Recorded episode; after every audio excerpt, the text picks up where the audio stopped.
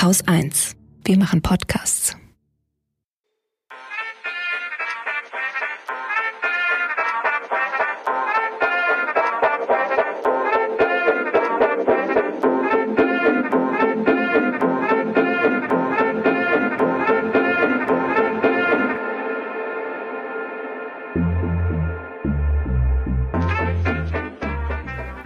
Hi und herzlich willkommen. Ihr hört den Lila Podcast und mein Name ist Laura Lukas. Ich sitze hier aber heute gar nicht alleine, sondern zusammen mit Lena, worüber ich mich ganz dolle freue. Hi Lena. Hallo. Hi. Ja, und wir sprechen heute ähm, tatsächlich über ein Thema, was Lena und mich äh, ja sofort begeistert hat. Wir haben gesagt, oh, das müssen wir unbedingt im Podcast behandeln, weil wir uns da auch beide ähm, äh, sehr drin wiederentdecken und ähm, glaube ich auch beide in unserem Umfeld viele, insbesondere Frauen kennen, die mit diesem Thema ganz viel anfangen können. Und zwar geht es heute um das Imposter-Phänomen. Äh, einige von euch kennen das vielleicht unter dem Begriff Imposter-Syndrom. Warum wir heute in dieser Sendung allerdings vom Imposter-Phänomen und nicht vom Imposter-Syndrom ähm, sprechen wollen, dazu kommen wir auch später nochmal. Und für diejenigen, die noch gar nicht davon gehört haben, ähm, kommt jetzt hier nochmal eine ganz kurze Definition. Und zwar ist es nämlich so, das Imposter-Phänomen, das ist ein Begriff, der die Sorge vieler Menschen beschreibt, insbesondere so im Berufskontext oder auch im akademischen Kontext, dass sie jederzeit auffliegen und als HochstaplerInnen entlarvt werden könnten. Ne? Und trotz objektiver Beweise für ihre Leistungen, wie beispielsweise Beförderungen oder gute Noten oder sowas, glauben sie, dass sie ihren Erfolg insgeheim überhaupt nicht verdient haben, sondern sich den irgendwie so ganz komisch erschlichen haben. Oder sie führen ihre Erfolge auch auf externe Faktoren zurück, wie zum Beispiel Glück oder Vitamin B, also Beziehungen Leistungen und äh, überhaupt nicht darauf, dass sie vielleicht auch einfach gut sein könnten in dem, was sie tun. Und äh, dieses Phänomen ist ziemlich weit verbreitet. Je nachdem, welche Studie man sich so anschaut, liegen die Zahlen zwischen ja, 50 und 70 Prozent. Ja, das ist äh, wirklich ganz schön viel. Und äh, warum das einfach so weit verbreitet ist in unserer Gesellschaft, schauen wir uns gleich an. Das hat die Laura ja schon gesagt.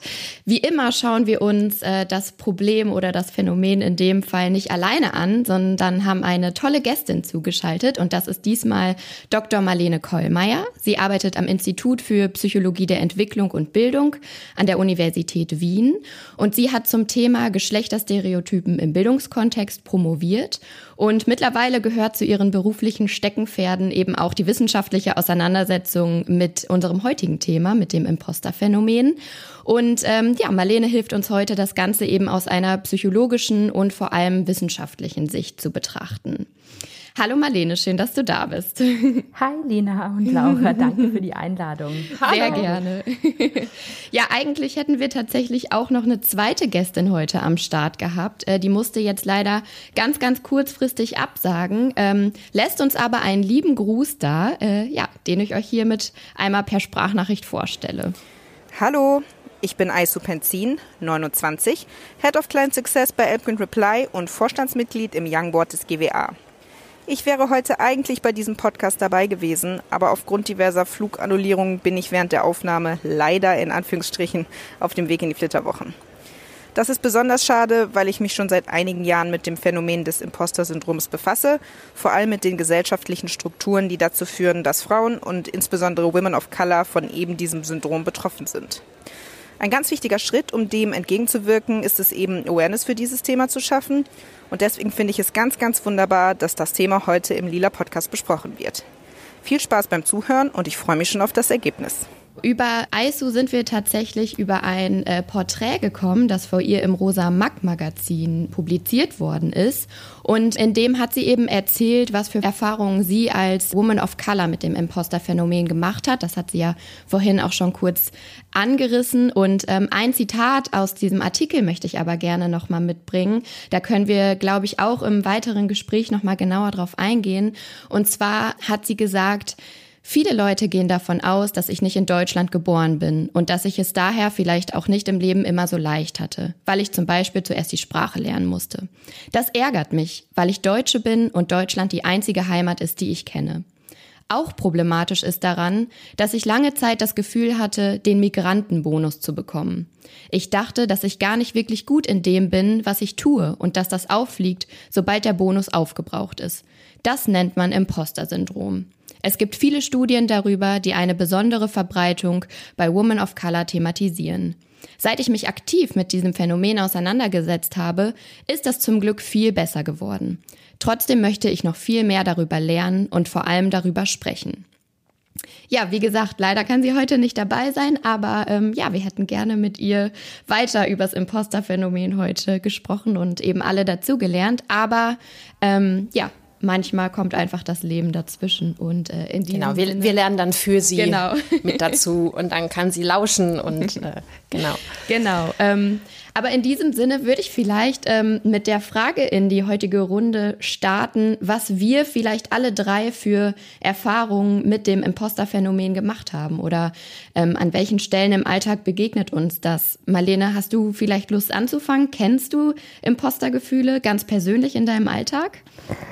Ähm, ja, ich fange gerne an. Ähm, wir sagen ja eigentlich immer, Research is me search. Also niemand forscht irgendwas, was ihn gar nicht irgendwie selbst umtreibt. Und insofern, klar, ich kenne das auch ein bisschen. Allerdings, ähm, was ich sagen, ich beschäftige mich schon relativ lang jetzt mit diesem Thema. Also schon in meinem Doktorat habe ich begonnen, da dazu zu forschen. Und wie wir es in der Sprachnachricht auch gehört haben, dieses sich damit überhaupt auseinandersetzen, hilft schon mal ganz, ganz stark. Ähm, das heißt aber, in meinem ähm, Bekanntenkreis begegnet mir das ganz, ganz oft, also gerade äh, unter Frauen, ähm, die ihm sagen, sie sind davor auf jeden Fall betroffen. Und seit ich daran forsche, ist ganz spannend, weil wir eben ganz oft auch auf wissenschaftliche Kongresse zum Beispiel gehen und dort über, also Vorträge halten über das Thema. Und es kommt ganz, ganz oft vor, dass tatsächlich nach so einem Vortrag eine hochrenommierte Wissenschaftlerin zu uns herkommt und sagt, ah, endlich habe ich ein Wort für das, ähm, was mich schon so lange umtreibt. Also ich glaube, es ist wirklich sehr verbreitet, gerade unter Frauen, die eigentlich erfolgreich sind in dem, was sie machen. Mhm. Ja, das glaube ich auch. Ich habe jetzt in Vorbereitung gelesen, dass äh, Michelle Obama zum Beispiel oft betroffen ist oder dass diese Imposter-Gefühle ähm, kennt. Und da dachte ich auch, diese Frau wirklich? Also, Ja, Wahnsinn. Wahnsinn. Ja, Laura, wie ist es denn bei dir? Ähm, ja, einmal kann ich das auf jeden Fall bestätigen, wie toll das ist, wenn man endlich einen Begriff dafür hat. Ne? Also weil man sich dann so denkt, so, oh Gott sei Dank, ich bin das gar nicht alleine. Und ähm, äh, Begriff zu haben, ist ja auch immer die Hoffnung, dass man da irgendwie eine, eine Lösung oder einen Umgang ähm, äh, für findet.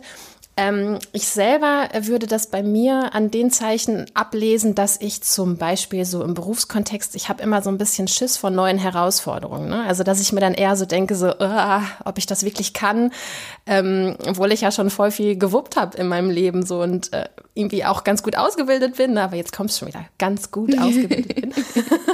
ich kann nicht einfach sagen, ich bin gut ausgebildet, Punkt. Naja, und ich, ich würde mir manchmal wünschen, dass ich bei so neuen Herausforderungen dann einfach nur sage, so, ja, cool, darauf freue ich mich, äh, cool, mal wieder ein bisschen Nervenkitze, wie das, glaube ich, behaupte ich mal, äh, das ein oder andere männliche Exemplar in meinem Freundeskreis tun würde. Ähm, ich tue mich voll schwer mit Komplimenten, merke ich. Also da, ähm, da wundere ich mich manchmal regelrecht, dass ich jetzt dafür ein Kompliment kriege, weil ich dann so denke, so, hm, das soll ein Talent sein, also das kann doch jeder. Und äh, dann, dann sagen mir die Leute immer so, ähm, nee, das kann jetzt nicht unbedingt jeder.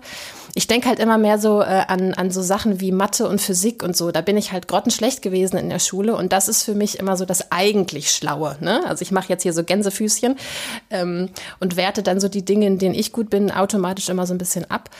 Naja, und ich bin halt auch auf jeden Fall so eine Kandidatin für Aufschieben gepaart mit Perfektion, was eine total anstrengende Kombi ist. Ja, das ist aber wirklich spannend, was du sagst. Also gerade aus Perspektive der Wissenschaft hast du jetzt eigentlich schon mindestens fünf Kernmerkmale, nennen wir das, des Imposterphänomens, aufgezählt eigentlich. Ja, oha. Also das, womit du begonnen hast, also gerade diese neue Herausforderung, dass die eben nichts Positives ist, sondern genau dieser Punkt, wo man sich denkt, jetzt fliege ich auf, ab jetzt geht's nicht Mhm. mehr weiter. Bis jetzt war es ja vielleicht nur okay, aber jetzt merken sie es dann wirklich alle. Das ist so genau der Punkt, von dem wir glauben, ähm, was der Grund ist, warum das Imposterphänomen so ein Karrierehindernis ist. Ja, Weil natürlich, ja. wenn man ähm, immer denkt, die, beim nächsten Mal geht's schief, dann führt es natürlich dazu, dass man weniger Karriereplanung macht, weniger Ambitionen hat, weil man eigentlich sie denkt, ja besser bleibe ich jetzt nur da, wo ich war.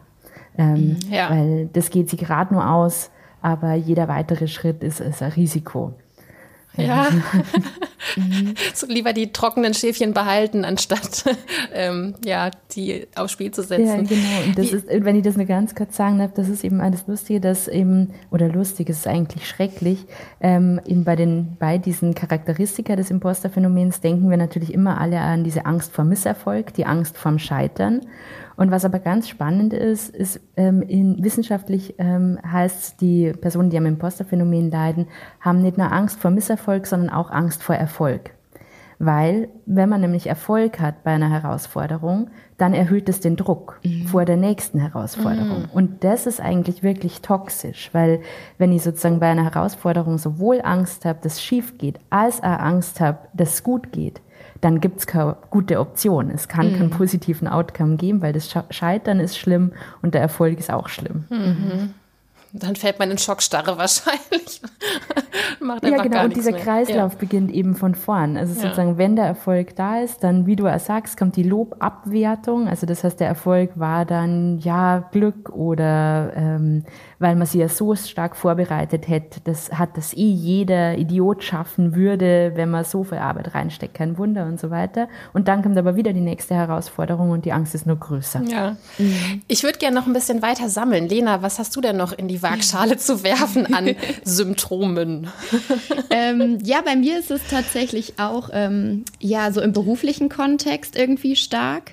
Und ähm, ich habe das jetzt gemerkt, weil ich habe mein Studium letztes Jahr abgeschlossen und ähm, habe dann jetzt Anfang diesen Jahres mit meinem ersten richtigen Job sozusagen angefangen und hatte auch eine relativ lange und zähe Bewerbungsphase. Und wenn ich jetzt eben anderen Leuten erzähle, ähm, ja, dass ich jetzt mittlerweile einen Job an der Uni habe und da jetzt angefangen habe, in einem Forschungsprojekt zu arbeiten, dann sage ich immer als aller allererstes dazu, ja, aber ich habe den Job nur über Kontakte bekommen. Und anstatt dass ich sage, ich habe einen ziemlich guten Master hingelegt und jetzt irgendwie verdient diese Stelle bekommen, ist immer das Erste, was ich sage, ähm, ja, ich habe den nur über Kontakte bekommen. Und das ähm, ja, das, also das, äh, ich habe immer so ein bisschen das Gefühl, dass ich selbst so einen automatischen Mechanismus, Mechanismus habe, Erwartungen meines Gegenübers sofort vorwegzunehmen. Also, weil ähm, ich dann manchmal denke, ach, das klingt so groß, wenn ich jetzt irgendwie sage, ähm, ich arbeite in einem Forschungsprojekt und ich promoviere und so, dann will ich immer mich damit nicht so groß machen, sondern sag immer sofort, ja, aber eigentlich. Und ähm, dazu kommt auch noch, dass ich jetzt ähm, ähm, an einem anderen ähm, Fachbereich tätig bin, ähm, als das Fach, das ich eigentlich studiert habe vorher. Und da hatte ich wirklich in den ersten Monaten auch ganz konkret diese Angst, als Hochstaplerin aufzufliegen und hatte wirklich immer das Gefühl, boah, die anderen, meine Kolleginnen und meine Kollegen um mich herum, die merken irgendwann, dass ich überhaupt nicht das kann, was ich können müsste. Und ähm, bis mir dann jetzt irgendwann aufgefallen ist oder ich komme jetzt so ein bisschen mehr dahin, dass ich so denke, ähm, dass es ja gerade im Forschungskontext total gut ist, wenn man auch interdisziplinär unterwegs ist und dass das gar nicht ein Hindernis sein muss, dass ich was anderes studiert habe und damit vielleicht andere Perspektiven auch mit äh, reinbringe und so. Aber ähm, da, da bin ich noch irgendwie auf dem auf dem Weg und merke mich und merke immer wieder, ähm, ja, an verschiedenen Stellen im beruflichen Kontext, dass ich äh, ja Angst habe, nicht das abzuliefern, was ich abliefern müsste. Und bis jetzt gibt es eigentlich überhaupt keinen konkreten Anlass dafür, weil ich bin in dem Sinne noch gar nicht gescheitert mit irgendwas oder so. Aber ich habe diese ständige Angst davor und ähm, ja. Das ja, und du hast wahrscheinlich deinen Arbeitgebern ja auch gesagt, was du studiert hast. Ja, natürlich, also, ja klar.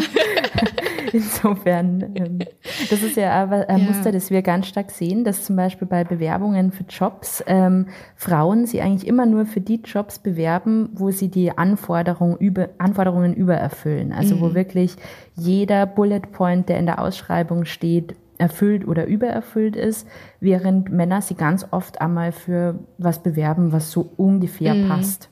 Mm. Und ja. Ähm, ja, dann ist ja, natürlich die Auswahl ja oft schon viel geringer für Frauen. Ja, das habe ich auch ähm, in einem anderen Kontext letztens irgendwann gehört, dass ähm, sich äh, Frauen nur auf eine Stelle bewerben oder schon damit hadern, sich auf eine Stelle zu bewerben, wenn irgendwie ein halber Stichpunkt von zehn Anforderungsstichpunkten nicht so richtig passt und die dann sofort sagen, ja, aber das habe ich ja äh, in dem Ausmaß noch gar nicht so ausführlich irgendwie äh, gemacht vorher. Und ähm, sich Männer schon bewerben, wenn ähm, ja fünf von zehn Stichpunkten passen, weil sie sagen, ach ja, die Hälfte bringe ich ja mit das und den Rest kann ich mir aneignen. Ähm, dass das eine totale, ähm, dass es da, dass es da einen totalen Gender Gap gibt. Ja, und das, äh, gerade was du jetzt gesagt hast, passt halt auch schon wieder sehr gut zur Theorie, weil gerade so Bescheidenheit ist irgendwie so eine stereotype Eigenschaft, die Mädchen und Frauen von Anfang an mitgegeben wird. Also man soll immer bescheiden auftreten und ähm, genau das ist das, was du beschreibst hat. Also sozusagen immer zum sagen, naja, so gut bin ich ja nicht. Und ähm, also vielleicht äh, um nicht irgendwie bedrohlich zu wirken, weil uns wird ja oft vermittelt, so Karrierefrauen, die irgendwie durchsetzungsstark sind, das ist ähm, unangenehm oder irgendwie intimidating, aber, ähm, und das wollen wir natürlich nicht sein, deshalb machen wir uns eher klein.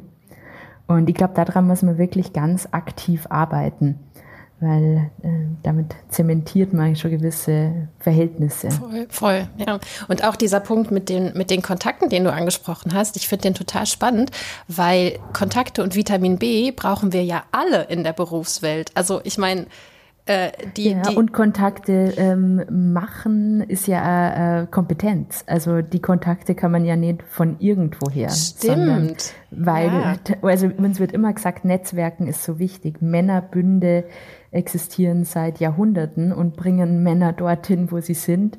Und niemand, also kein Mann wird sagen, ja, aber ich habe halt, ich habe halt dieses tolle Netzwerk, äh, deshalb liegt es ja gar nicht an mir. Ja, mhm. stimmt. Das habe ich so noch gar nicht betrachtet. Das stimmt, das habe ich so auch noch nicht gesehen, dass ich natürlich diese Kontakte und auch die Empfehlung von den Kontakten ja nur bekommen habe, weil ich genau in dem Bereich eben tätig war. Die und, fliegen dir ja ähm, nicht zu, ne? Die genau, Kontakte. Die ja. ja, und es wird ja wirklich immer gesagt, Netzwerken ist eine Kernkompetenz, gerade mhm. jetzt in der mhm. Wissensgesellschaft. Ja. Und ich finde, was auch noch ganz spannend war an dem, was du jetzt gesagt hast, Lena, Lena, ist, dass du gesagt hast, es ist besonders schlimm jetzt, seit du in diesem neuen Job bist.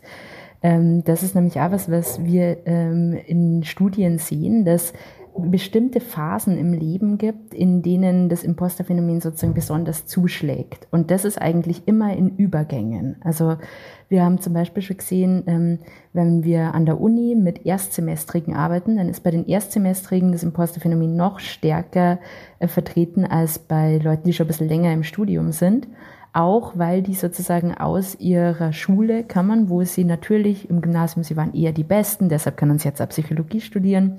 Und jetzt plötzlich sind sie wieder in einem anderen Pool, wo plötzlich alle das irgendwie mitbringen. Oh, das kenne ich auch noch. Ähm, ja, genau, das ist dieses, wir nennen das a Big Fish Little Pond Effekt. Also sozusagen, ähm, wenn der Teich größer wird, dann fühlt sich der einzelne Fisch kleiner, obwohl die Größe sich nicht verändert hat.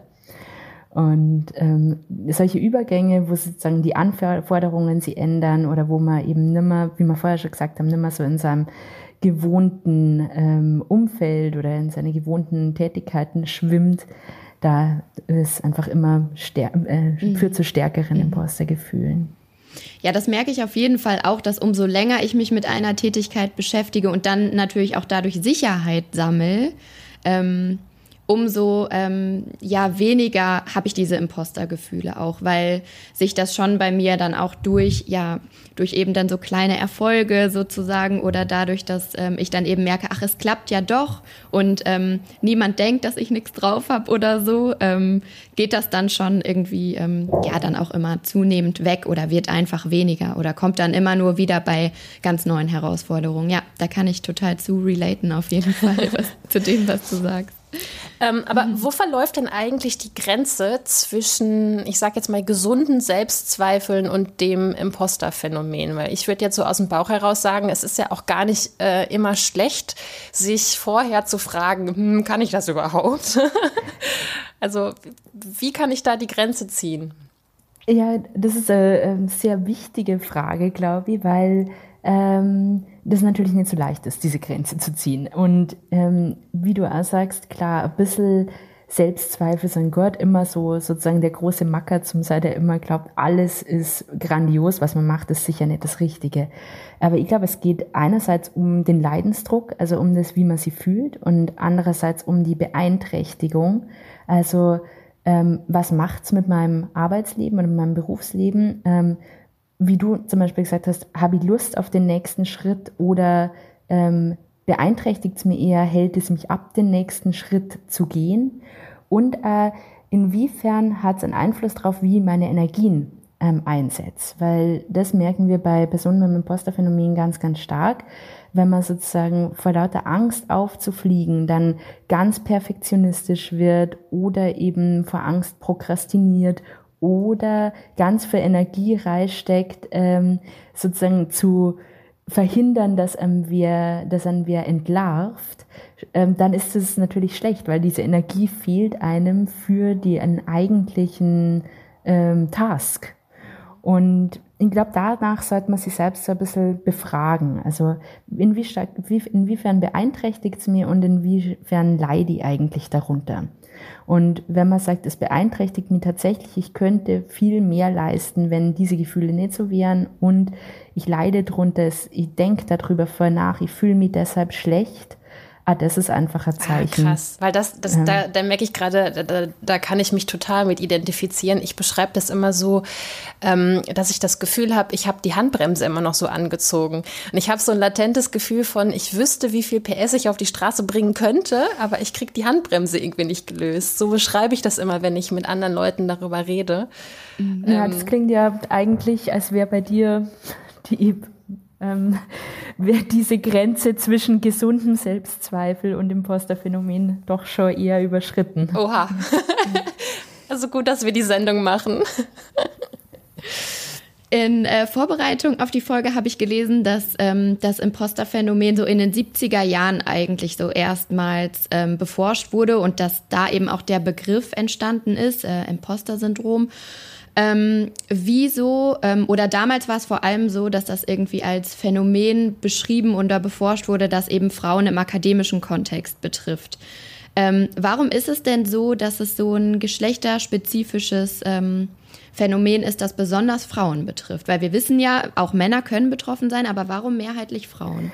Ja, also ich denke, das liegt ganz, ganz stark eben an unserer Sozialisation als Frauen. Also die Frage ist eine große, aber ich kann mal beginnen, weil mit dies, in den 70er Jahren haben eben zwei Psychotherapeutinnen in Atlanta diesen Begriff geprägt, ähm, Pauline Clance und Susan Imes.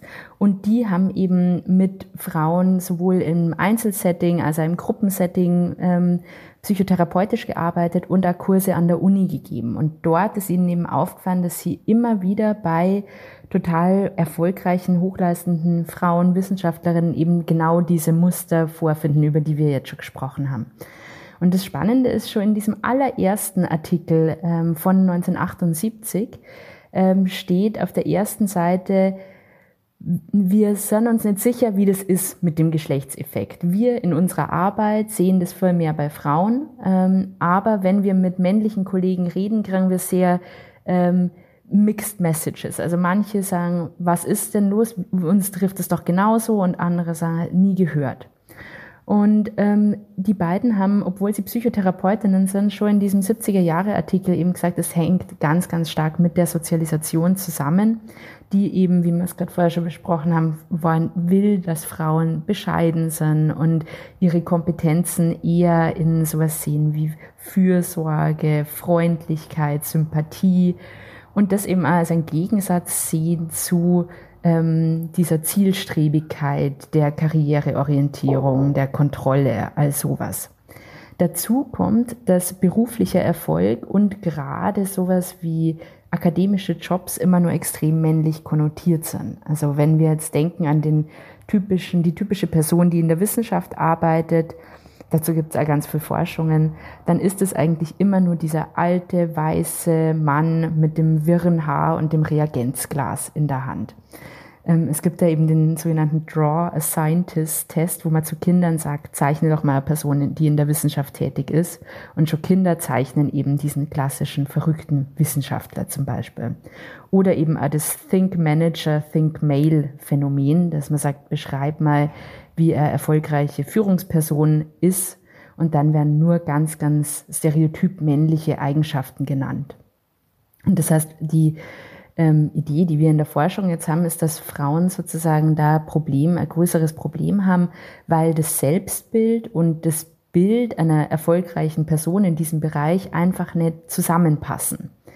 Ähm, also man denkt man gehört nicht in diesen Bereich und damit einhergeht, dass man irre wenig Rollenvorbilder hat. Also gerade zum Beispiel in der Wissenschaft an vielen Fakultäten gibt es immer nur zwar 50-50 Männer und Frauen als Studierende, aber dann nur eine von 20 ähm, Professorinnen, die Frau ist.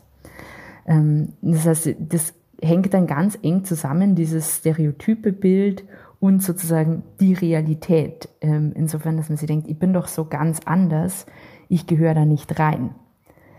Ähm, außerdem haben wir eben bei die, gerade in der Wissenschaft ähm, diese Vorstellung, dass jemand, der da erfolgreich ist, der sollte eigentlich nichts anders machen. Der lebt nur im Elfenbeinturm in seinen hehren Gedanken und forscht und das genügt ihm und er ist allein und so.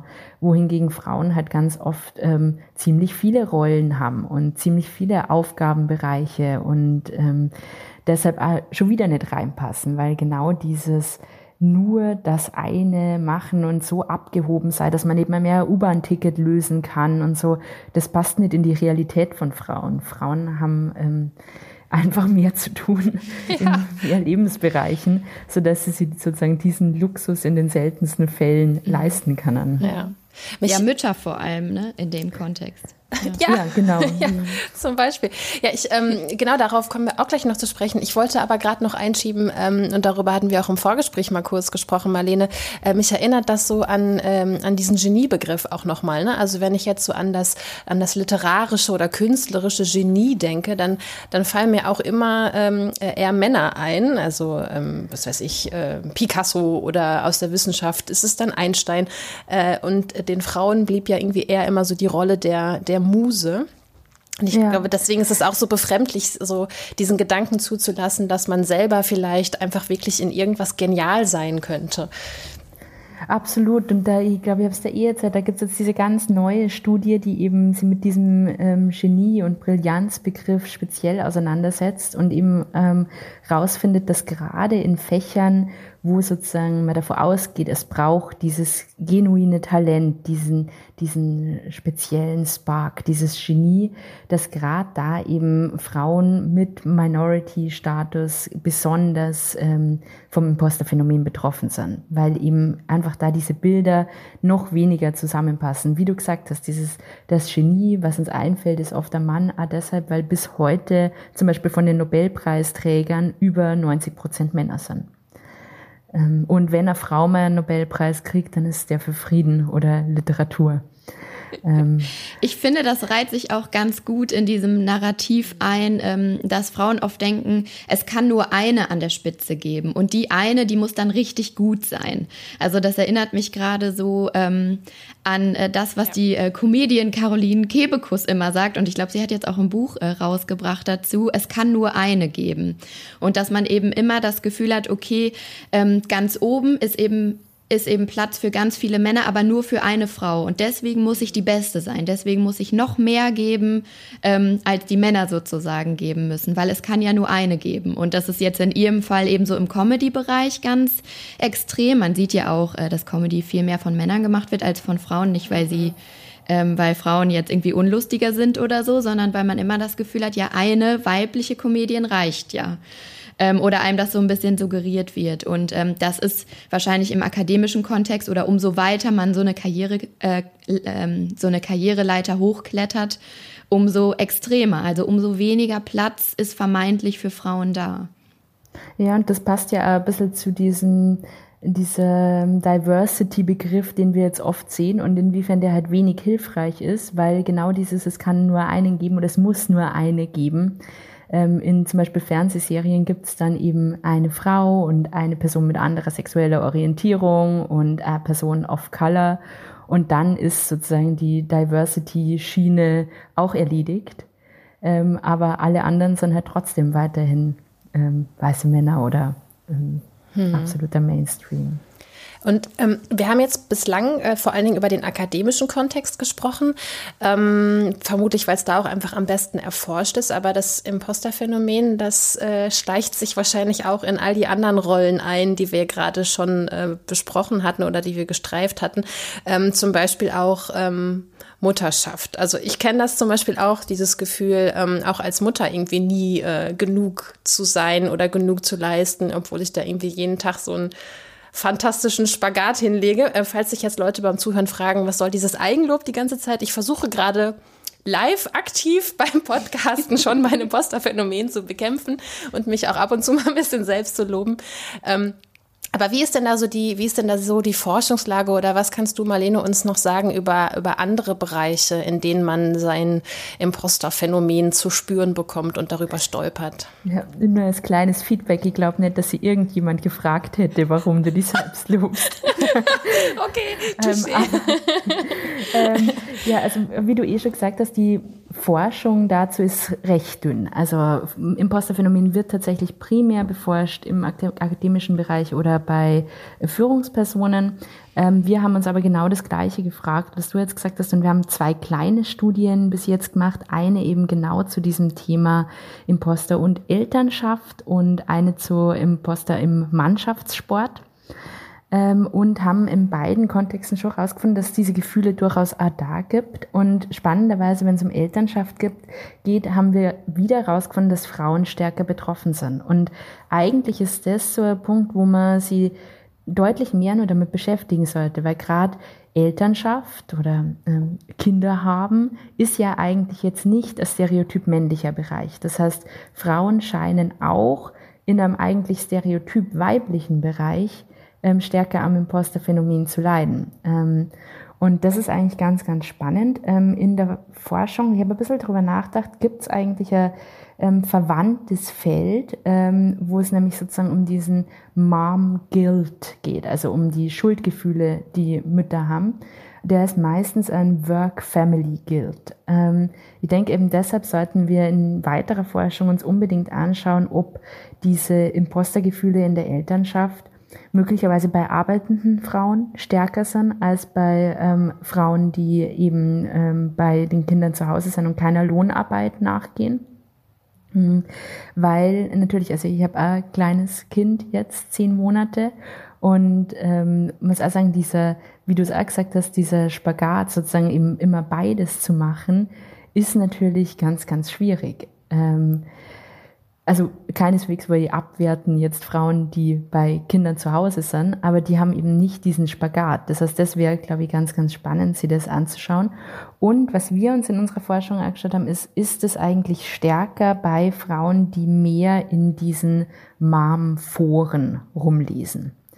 Und weil wir wissen halt, dass Elternschaft mittlerweile auch ein Thema ist, zu dem es wahnsinnig viele Anforderungen gibt. Also was eine gute Mutter ist, dazu gibt es so viele Meinungen und ähm, auch so einen harten Diskurs. Also als Mutter kann man es eigentlich oft fast nur falsch machen. Wer zu kurz stillt, ähm, enthält seinem Kind was vor. Wer zu lang stillt, ähm, ist sowieso ekelhaft. Also ähm, eigentlich gibt's kein richtig ähm, für Mütter habe ich oft den Eindruck. Wer, wer, arbeiten geht, lässt sein Kind allein. Wer nicht arbeiten geht, ist äh, schlechtes Vorbild. Also ähm, ich glaube, gerade hier sind auch wieder ganz, ganz hohe Ansprüche da, wo eigentlich total unklar ist, wie man ähm, damit umgehen könnte, so dass es richtig ist. Ja. Oh Mann, an dieser Stelle gehen nochmal Grüße ans Patriarchat raus. Vielen Dank für gar nichts. oh Mann, ey. Ja, und ähm, jetzt weiß man ja mittlerweile, oder wir haben es ja auch von Aisu ähm, äh, in der Sprachnachricht gehört, ähm, wenn wir uns das hier alles so anhören, ähm, kann man sich vielleicht vorstellen, wie äh, noch mal hundertmal blöder das sein muss ähm, für mehrfach marginalisierte Menschen. Ne? Also Menschen mit Behinderung, People of Color, trans, nicht-binäre oder auch intergeschlechtliche Menschen, queere Menschen, ähm, vielleicht aber sogar auch Arbeiterkinder, die einfach auch diesen, diesen akademischen Background ähm, nicht so sehr haben. Ähm, ich frage mich da an der Stelle ähm, bei diesen bei diesen jetzt eben genannten Gruppen, ähm, worin besteht denn da die Gemeinsamkeit in der Biografie? Was haben die gemeinsam? Ist es dieses permanente Absprechen der eigenen Wahrnehmung, also irgendwie gerade als Women of Color vielleicht dieses, ach, äh, das bildest du dir ein, stell dir das doch, äh, stell dich nicht so an, ähm, das, das Absprechen von Kompetenz, ähm, oder ist es eher so dieses, die fehlenden Vorbilder, was wir auch gerade schon angesprochen haben? Ich denke, es ist ein ein bisschen von allem und eben ganz stark dieses, also fehlende Vorbilder einerseits, aber eben ähm, vor allem dieses nicht reinpassen, also dieses ähm, im eigenen Bild irgendwie nicht zu dem Bild passen, das, man, das wir eben leider Gottes alle im Kopf haben. Diese Stereotype sind so, so stark und an denen muss man echt aktiv arbeiten, ähm, damit diese ähm, ganz eindringlichen Wirkungen weniger werden. Weil niemand von uns würde jetzt zum Beispiel sagen, Führungskraft ist eben männlich. Trotzdem merken wir, also wenn wir psychologische Forschung machen, dass das durch so viele Sozialisationseinflüsse einfach so ist, dass uns automatisch, wenn jemand sagt, Manager oder Führungsperson, können wir automatisch aktiviert im Kopf ein, ein männliches Bild zum Beispiel oder ein männliches, weißes, altes ähm, mhm. Bild. Und da, glaube ich, ist eben wahnsinnig schwierig, damit umzugehen, weil das Automatismen sind in gewisser Weise, die äh, ähm, bis zum gewissen Grad ganz normal sind, weil Stereotype haben ja psychologisch betrachtet erst einmal die Funktion, uns Orientierung in einer extrem komplexen Welt leichter zu machen. Aber wir wissen eben, es braucht dann ähm, die Bereitschaft, ähm, diese Stereotype zu korrigieren.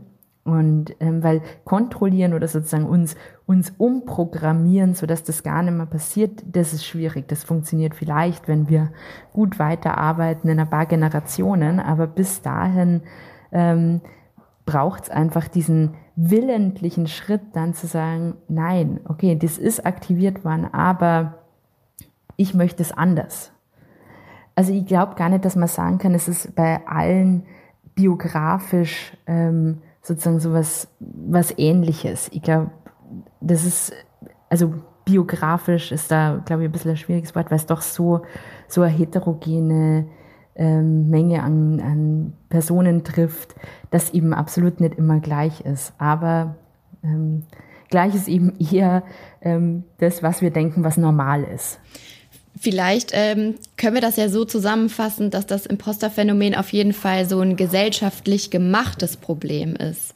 Ähm, dass eben ja Frauen, die äh, das oder dass eben Menschen, die ähm, ja eh unterdrückt werden in bestimmten Bereichen, ähm, eben trifft und dann eben nochmal Menschen, die ja mehrfach unterdrückt werden, also mehrfach marginalisiert sind, nochmal stärker betreffen. Ja, das glaube ich. Ähm und gleichzeitig eben das, wie wir es eher in der Sprachnachricht mhm. vorher gehört haben, dass sowas wie ähm, ein angenommener Migrationsbonus oder es ist sozusagen, das ist ja bei Frauen ist es schon so, vielleicht bin ich ja nur die Quotenfrau oder ähm, dann bin ich nur die Frau mit Migrationshintergrund, die man halt reinhört aus Diversity-Gründen oder eben auch mit ähm, gewissen ähm, Behinderungen zum Beispiel. Vielleicht liegt es dann auch nur an diesem Bonus. Also es gibt da so viele äh, Möglichkeiten wieder zum sagen, es liegt nicht an meiner Leistung, sondern sozusagen nur an der Political Correctness. Und das ist ja auch wieder eine gewisse, also wirklich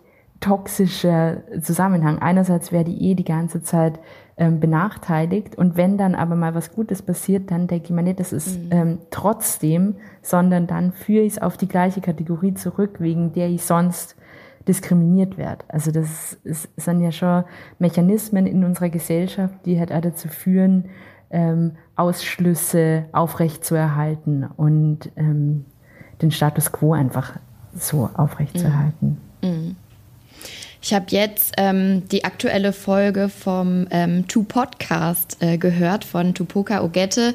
Die hat ähm, immer ähm, Gästinnen in ihrem Podcast eingeladen und da war jetzt in der aktuellen Folge Frau Malonda zu Gast und die haben auch über das Imposter-Syndrom gesprochen und dass sie sich ganz oft in ihrem Alltag die Frage stellen, am I enough? Also bin ich genug? So, ähm, am I black enough zum Beispiel, ähm, haben sie so als ganz, ähm, ganz präsente Frage, so die sie im Alltag begleitet, immer wieder ähm, so vor Augen. Oder ähm, Frau Malonda auch, ähm, am I queer enough? Also so, dass man sich ständig fragt, reicht das, was ich bin? Ähm, dass er dann wirklich auch mit so Identitätsfragen ganz stark gekoppelt ist und ähm, ja, dann immer wieder eben diese Selbstzweifel sozusagen befeuert. Und ähm, das fand ich auch, also gerade diese Frage, am I queer enough, hat mich so total beschäftigt. Also ich glaube, so ähm, im, im Kontext von Queerness oder ähm, auch im Kontext von Bisexualität ist das, glaube ich, ähm, ganz interessant, wenn eine Identität vermeintlich mhm. nicht eindeutig ist in dem Fall und man sich dann immer wieder fragt, ach, am I queer enough, wenn ich gerade in einer vermeintlich heterosexuellen ähm, Beziehung stecke oder so. Ähm, dass man eben auch immer das Gefühl hat, man müsste seine Identität ja beweisen und es muss immer das Extreme in die eine oder andere Richtung sein, damit es reicht. Ja, eben, und dass er immer so, eine stark, gibt. genau, dass es so eine Skala gibt, immer ganz äh, große Anforderungen, der man eben gerecht werden muss. Also das ist ja irgendwie genau, das, ja. das Verbindende in all diesen Situationen, dass immer diesen, diesen ganz hohen Maßstab gibt, ähm, der praktisch nicht erreichbar ist. Deshalb sagen wir in der Forschung mhm. an, es ist ähm, beim Imposterphänomen typisch eigentlich diese Superman- oder Superwoman-Aspekte, dass man ähm, es nicht reicht, sozusagen gut in was zu sein oder wirklich gut, sondern wenn, dann muss man eben echt Superwoman sein. Voll anstrengend. oh Mann. Ähm, ich würde voll gerne nochmal darauf zu sprechen kommen, ähm, warum wir hier lieber von Imposter-Phänomenen sprechen oder von Imposter-Gefühlen. Es gibt äh, auch noch eine andere Forscherin, die zum Beispiel gerne von Imposter-Selbstkonzept spricht. Ähm, nämlich ist mir das ganz wichtig, das nochmal zu betonen, weil wir nämlich auch in dieser Sendung hier dieses, dieses Phänomen überhaupt nicht ähm, pathologisieren wollen. Deswegen ist dieser Begriff Syndrom eigentlich ähm, ganz, ganz falsch, äh, weil der auch in keinem Katalog äh, ICD oder welcher es da auch immer gibt, auftaucht. Ähm, vielleicht, Marlene, möchtest du dazu auch noch mal ein paar Worte sagen? Ja, gern. Ähm, also es ist ganz spannend, weil ich habe letztens erst äh, Systematic Review über dieses Imposterphänomen gelesen und da ist gestanden, dass in der Wissenschaft in 90 Prozent der Studien von Imposterphänomen gesprochen wird und aber in der sozusagen populärwissenschaftlichen Auseinandersetzung in der Presse in 90 Prozent von Imposter-Syndrom. Ähm, und die beiden Psychotherapeutinnen, die diesen Begriff geprägt haben, die haben schon von Imposter-Phänomen gesprochen, eben genau um klarzumachen, was wir auch die ganze Zeit sagen, nämlich es ist ein Phänomen, es ist eigentlich ein gesellschaftliches Phänomen, etwas, was man beobachten kann, zwar am Individuum, aber es ist absolut keine Krankheit oder keine Diagnose. Und es bewegt sich eben auch auf einem ganz starken Kontinuum. Also man kann leicht diese Gefühle haben hin und wieder oder eben wirklich so, dass dann einschränken im Leben.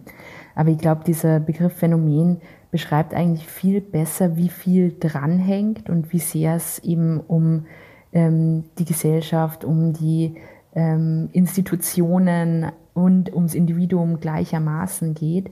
Ähm, während eben Syndrom, ja, dieses also Syndrom heißt ja wirklich die Kombination von Symptomen, hat was Krankheitswertiges und eine ganz starke Individualisierung ähm, meint eigentlich. Also dass es so was Krankheitswertigen macht, was sozusagen ja gleich die nächste Schuldgefühle auslösende ähm, Sache wäre. Ja. Jetzt habe ich auch nur das Imposter-Syndrom. Genau. Und es ist auch wieder sehr äh, praktisch für das Patriarchat, weil dadurch nämlich auch wieder eben genau diese patriarchalen Strukturen oder auch rassistische Strukturen verschleiert werden. Wenn man dann sagt, okay, hier Stempel drauf, Imposter-Syndrom, ja, dann super, müssen wir uns ja nicht mehr mit den Strukturen auseinandersetzen, die das überhaupt erst fördern.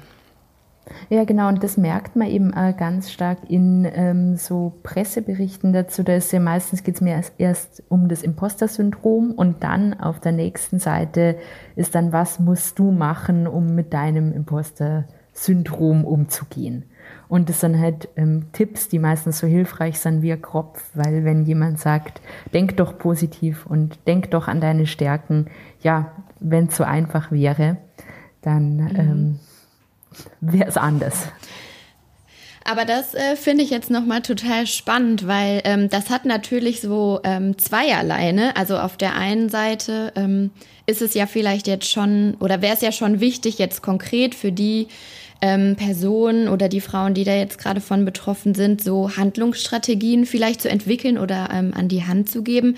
Was kann man jetzt konkret machen, damit es einem selber jetzt erstmal damit besser geht?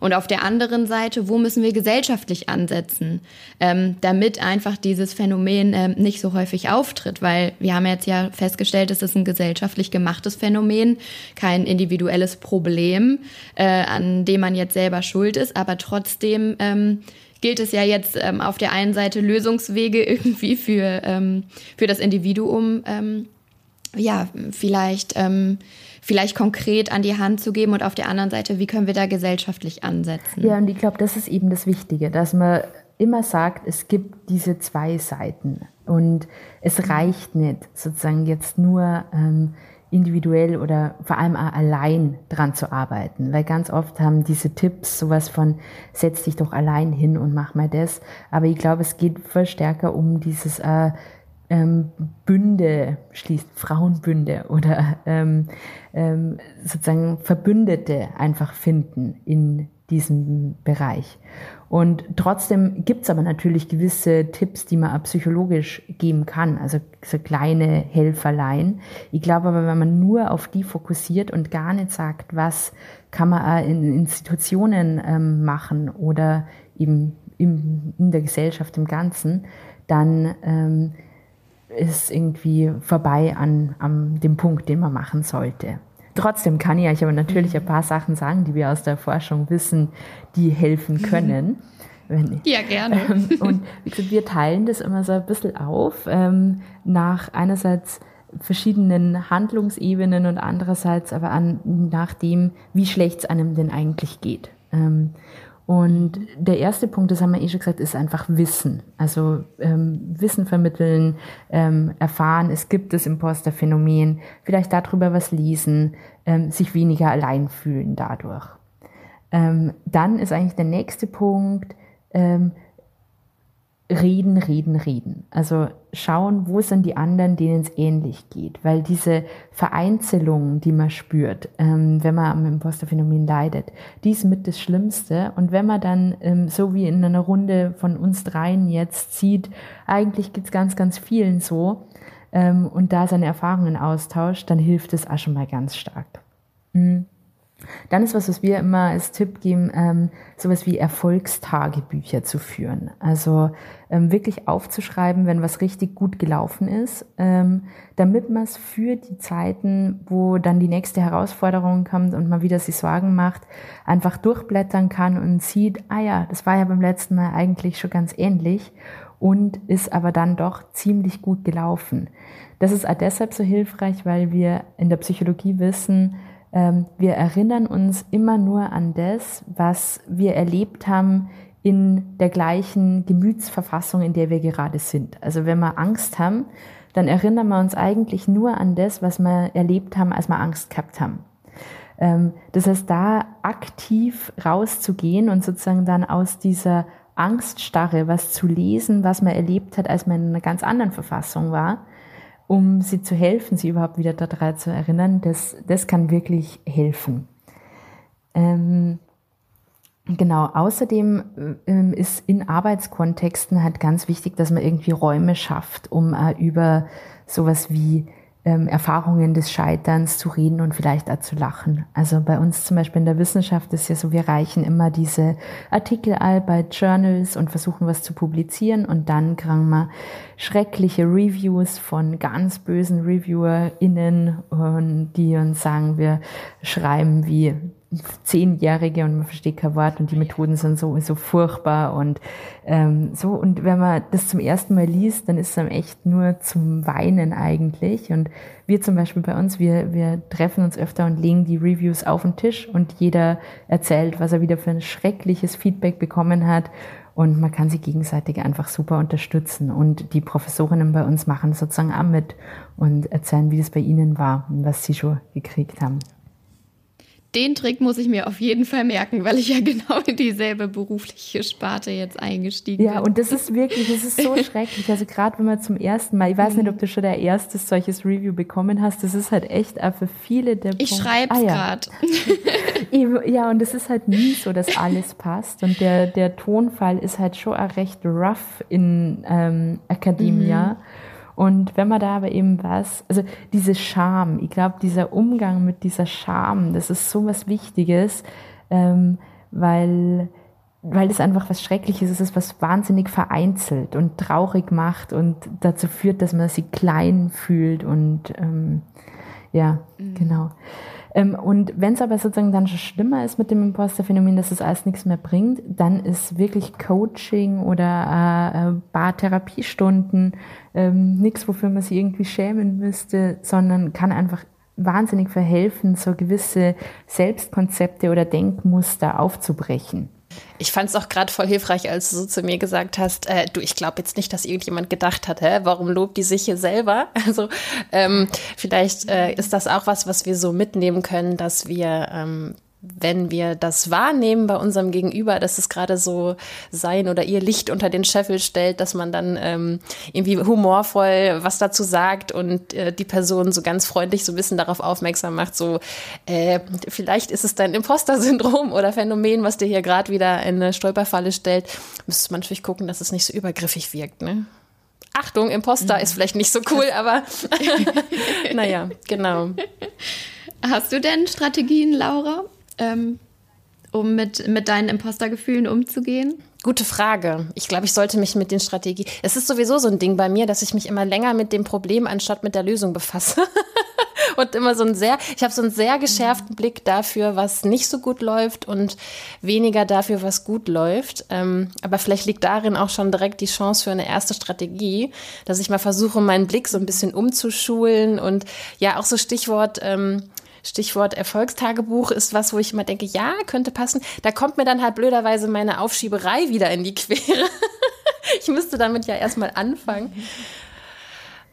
Ja, aber auch da ist wichtig, dass du, dass du dran denkst, äh, Erfolgstagebuch muss weder schön sein, hm. noch ähm, irgendeiner Form, einer Form genügen. Das kann genauso ein paar gekritzelte Notizen ja, ja. sein und du wirfst die Zettel in der Keksdose. Ja, ja und was ich jetzt auch gerade denke, wo du das sagst, äh, es muss nicht schön sein und so, ähm, wahrscheinlich muss man noch Instagram einfach mal für ein paar Wochen vom Telefon schmeißen, weil ich, äh, das ist tatsächlich genau mein Thema, äh, so Sachen aufschreiben, Notizhefte führen, Journaling machen und so, dass ich dann immer gleich diese ganzen Bullet Journal KünstlerInnen auf Instagram vor Augen habe, die das so mega schön machen, so, nee, scheiß drauf auf Deutsch gesagt, einfach erstmal machen und es muss gar nicht so, gar nicht so perfekt sein.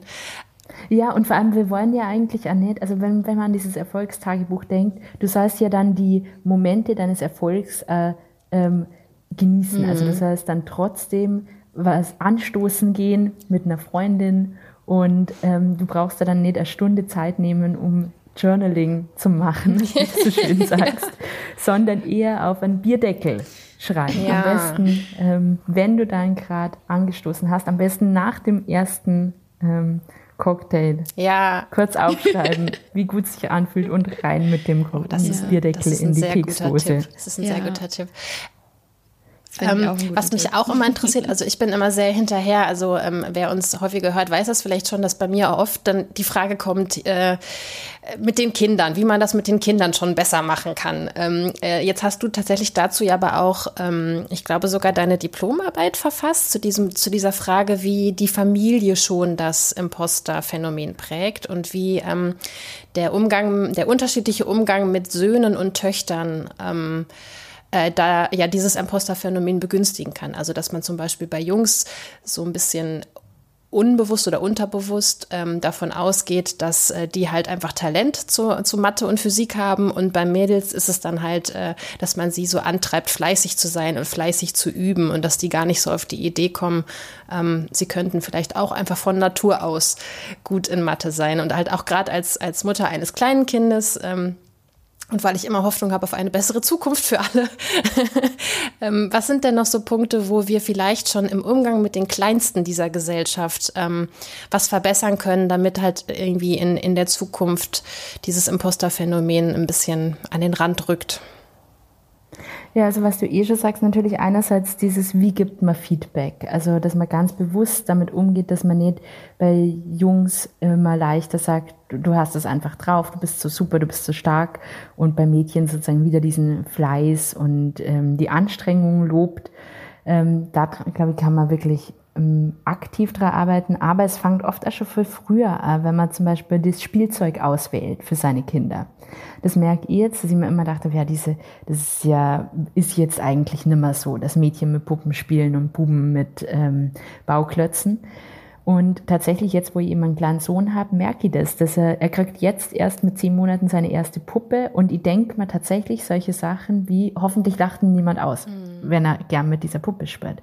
Und ähm, da merk, wissen wir aber eigentlich schon aus der Forschung, wenn wir spielen, also wenn Kinder spielen, dann bauen die da schon die ähm, Basiskompetenzen auf für das, wo sie später gut drin sind. Also wenn zum Beispiel viel mit Bauklötzen gespielt wird, ähm, dann ist das was, was für mathematische Fähigkeiten ähm, einfach förderlich ist. Oder wenn man natürlich mit sowas wie Autos oder anderen Wettkampfsachen ähm, spielt, dann ist das was, wo Wettkampf geübt wird. Wohingegen, wenn Mädchen ganz, ganz viel mit Puppen spüren, dann lernen es dadurch wieder diese Fürsorglichkeit, die Mütterrolle. Ich meine, Puppenküche, ähm, Puppenhaus und so weiter. Oder eben mit Barbies, wo man merkt, Aussehen ist was Wichtiges, mhm. wie man sich herrichtet, ist wichtig. Also ich glaube, da schon ganz, ganz früh kann man sozusagen versuchen, da möglichst breit gefächert äh, Interessen und Kompetenzen zu fördern. Und ich glaube, was halt ganz wichtig ist, ist das Vorbild, das man ist. Also wenn man als ähm, Mama eben ähm, sehr an sich zweifelt immer, dann ist es natürlich auch was, was ähm, Kinder spüren. Mhm. Und wenn der Papa dann nur dazu gar nicht zweifelt, zum Beispiel. Ja. Ja, da würde ich mir jetzt aber auch an der Stelle von sämtlichen ErzieherInnen und Onkels und Tanten und Menschen auf der Straße wünschen, dass sie einfach mal auch beginnen, sich diese Sprüche so ein bisschen zu verkneifen ne? und das einfach mal runterschlucken, wenn es ihnen auf der Zunge liegt, zu sagen, aber ein Junge macht doch sowas nicht. Oder ein Mädchen macht doch sowas nicht.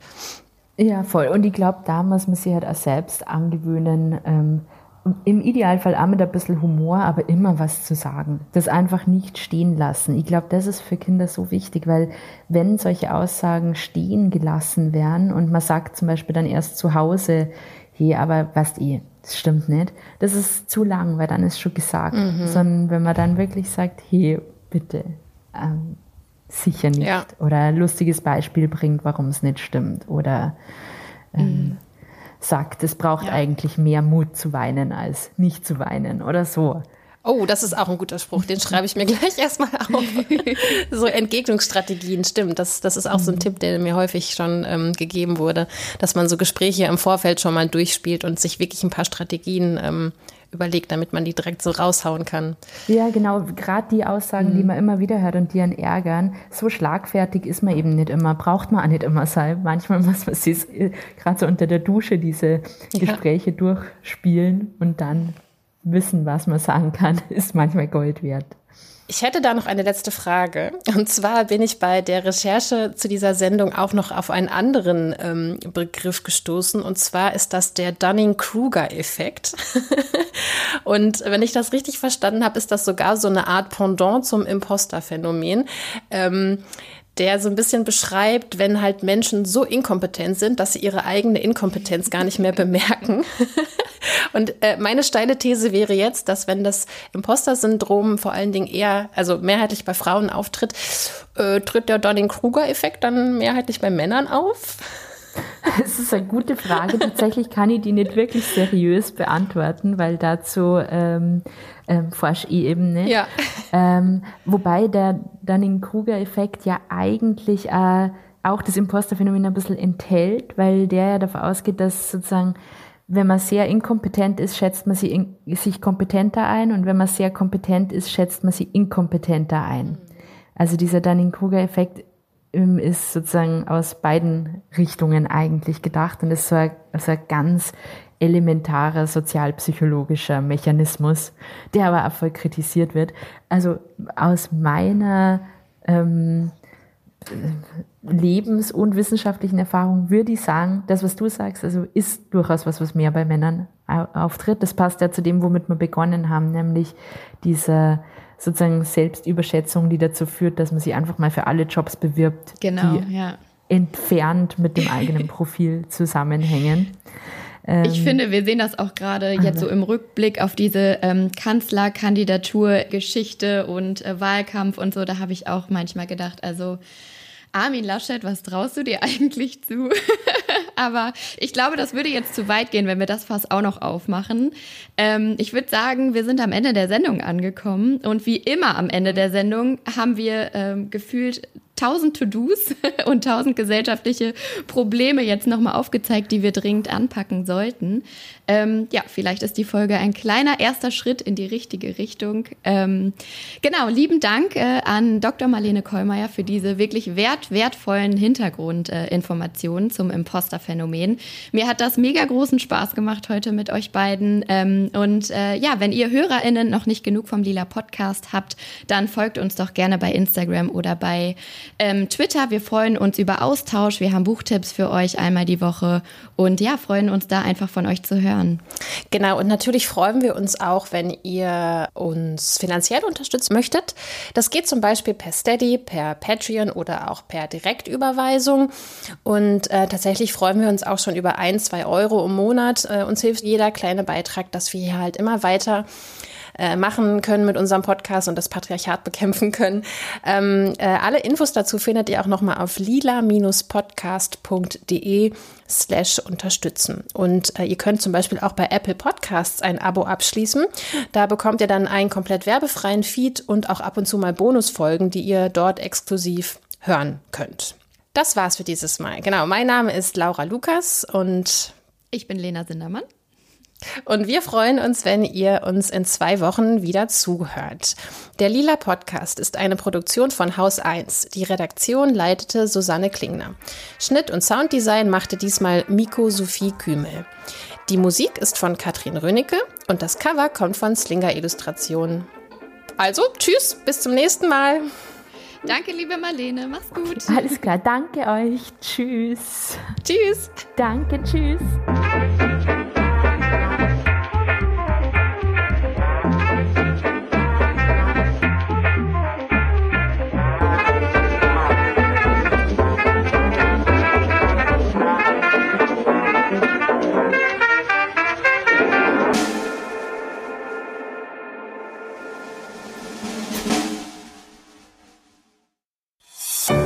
Eine Produktion von Haus 1.